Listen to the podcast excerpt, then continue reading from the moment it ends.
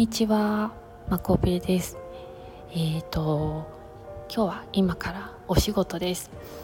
あのー、さっきね家にいて面白いなって思うことがあったんですけどね。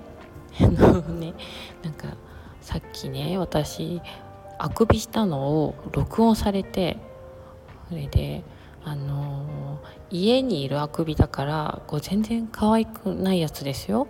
あのなんだろう噛み殺すとかしないもう全開のあくびでなんかもうもうちょっとできないけどうわーみたいなわーみたいなやつもうおばさんっていうかなんかもうおじさんのあくびみたいな やつをねなんかふわーってしたらその後もう一回私のあのおじさんあくびがなんか聞こえてきてえー、って思ったらなんか子供にね録音されてたんですよそれでね。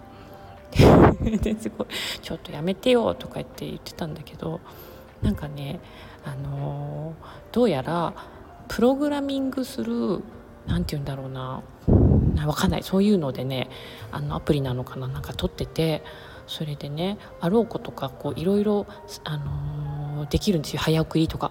そしたら遅く再生あのなんて言うんだろう遅再生。ダメだ出てこない。遅再生。みたいのねしてきたのがねもうねライオンの声だったんですよ。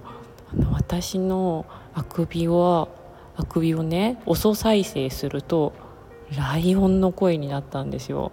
なんかできないけどもうぐわーみたいなもう超面白くて「ライオンじゃん」とか言いながら、まあ、喜んでたわけですよね。でなんかさらにねそれを逆再生とかもしてて遅く再生したのを逆再生したらどうなったと思いますか？ライオン。これまたねライオンのあくびなんですよ。もうねちょっとできないよ。できないんだけどあの地球ドラマチックに出てくるあのライオンの声みたいな。あのもうねサファリパークで聞くあの本当にねライオンの声なの。もう本当に本当に。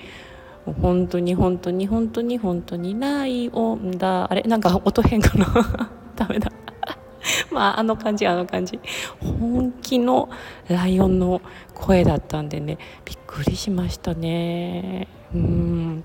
私の中のねもう猛獣性が目を覚ました瞬間っていうか。猛獣女子ですよ本当に。そう。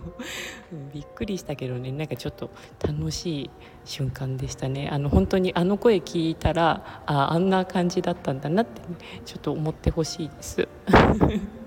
はいそんなわけでここから、はい、猛獣性をね出してレッスンを。リラックスのクラスだけどどうしよう。猛獣性を出しながらね。はいお仕事していきたいと思います。